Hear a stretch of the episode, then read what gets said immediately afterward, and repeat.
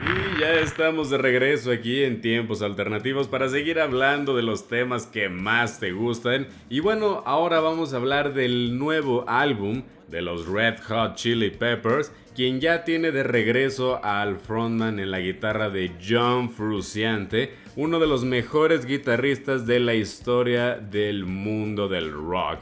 Y bueno, ese es como el tema que está en boca de todos los que están hablando de este álbum. Todo el mundo esperaba ver cómo iba a sonar los Red Hot Chili Peppers con John Frusciante de regreso. Eso es como que el tema de... De repente ya todos los, los integrantes de la banda quedan opacados porque ya regresó John Frusciante, este guitarrista emblemático de la banda eh, que ha dado mucho de qué hablar y que de hecho la última vez que hablamos de los Red Hot Chili Peppers eh, realmente no fue un programa dedicado a hablar de su historia, un programa dedicado a hablar únicamente de John Frusciante y lo reconozco. Y esta ocasión creo que vamos a seguir hablando un poquito más de este integrante, de este guitarrista que sigue dando de qué hablar. Y es que miren, ahora, dato curioso y es, es muy interesante.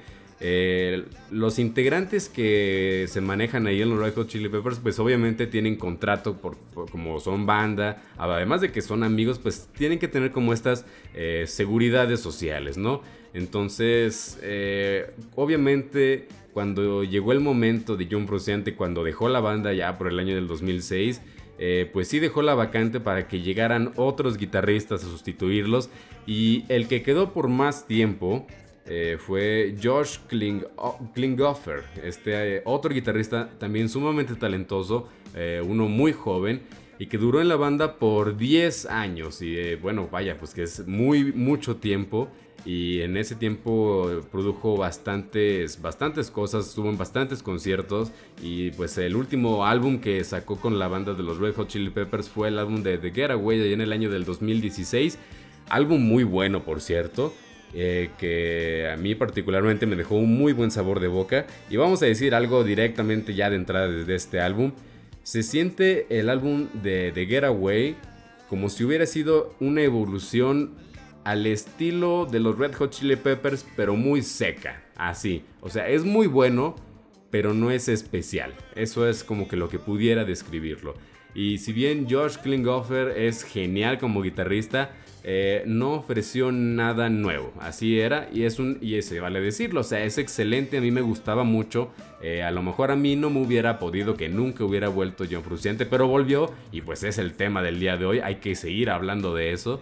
Eh, y ahora sí, volviendo con John Kingoffer, Josh Kingoffer, eh, hubo una entrevista que le hicieron a, pues obviamente al guitarrista porque vuelve John Frusciante y despiden al guitarrista anterior, eh, pero terminan en buenos términos y le hacen una entrevista y le dicen, pues cómo te sentiste cuando te enteraste que iba a volver John Frusciante a la banda y que te iba a sustituir en este pues, puesto que llevabas 10 años eh, pues, interpretando. Y él dice, bueno, pues sí, es un, es, un, es un shock, es un impacto, pero como que ya lo veía venir. Porque recordemos que John Fruciante y Flea, el bajista, eh, son amigos personales y nunca dejaron de estar en contacto. Y como que en esas épocas en las que estaban como anunciándose los rumores, eh, John Frusciante estaba frecuentando mucho a los otros integrantes de los Red Hot Chili Peppers, Anthony Kiddis y Chad Smith. Entonces, pues George Klinghoffer no es menso. O sea, se enteran de que John Frusciante está de nuevo como que saliendo mucho con los otros integrantes de la banda. Y obviamente tiene que salir obligadamente la pregunta, ¿no? O el tema colación, ¿no? Oye, John Frusciante, ¿qué opinas de volver a los Red Hot Chili Peppers, ¿no? Entonces, George ya se lo esperaba, o sea, ya sentía que le estaban como metiendo la espinita para que regresara, ¿no? Entonces Josh dice, ok, sí, o sea, ya me lo esperaba. Eh, y llega un día en el que dicen, pues muchas gracias por estar con nosotros 10 años, pero John vuelve a la banda y pues tenemos que eh, prescindir de ti. Entonces, pues sí es un shock muy grande, dice Josh, pero pues muchas gracias. Estuve 10 años con una banda que admiraba mucho, que disfruté mucho trabajar con ustedes y que se lleva lo mejor y que pues bueno, hay que ser honestos. poner que estuviste 10 años de guitarrista en la banda de los Red Hot Chili Peppers es algo muy bueno para tener en tu currículum. Así que obviamente ahorita ya está en otros proyectos musicales que pues vamos a ver más adelante si despegan bien. O pues vamos a ver qué, qué, va a ser de Josh Klinghoffer después. Pero que realmente no hubo ningún problema a, a, la hora de la salida de este guitarrista. Que se fue en buenos términos con los integrantes.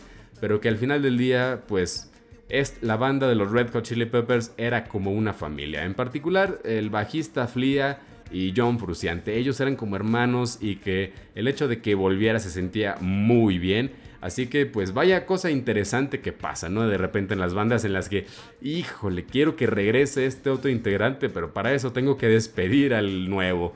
Cosa interesante que pasó, pero eh, no, no, no terminaron mal, cosa que es raro en las bandas de rock. Así que, pues bueno, John Frusciante está de regreso. Hay mucha, había mucha expectativa porque ya está eh, el álbum disponible.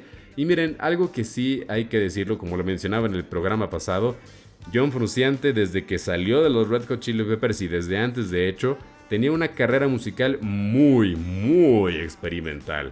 O sea, escuchan su música y están a punto de entrar en un mundo muy oscuro. O sea, él es un gran guitarrista, pero su etapa como músico solista es muy extraña, incluso para mí, mis gustos, este, no cualquiera de sus canciones eh, me va a encantar, o sea, realmente tienes que tener un gusto muy particular para que te guste. Así que durante estos años que estuvo fuera, obviamente estuvo cultivando ese estilo, esas experimentaciones en la música. Así que cuando viene de regreso con los Red Hot Chili Peppers, obviamente se trae esas ideas, esas experimentaciones y con mucha razón quería implementarlas en este nuevo álbum y pues qué les parece si de eso hablamos después de, esta, de estas canciones que vamos a escuchar de la banda de los Red Hot Chili Peppers. Esto que vamos a escuchar a continuación se llama Aquatic Mouth Dance y lo escuchas aquí en tiempos alternativos, así que súbele a la música.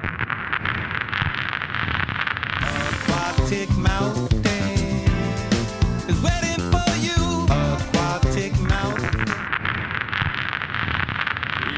estamos de regreso aquí en tiempos alternativos para seguir hablando de los temas que más te gustan.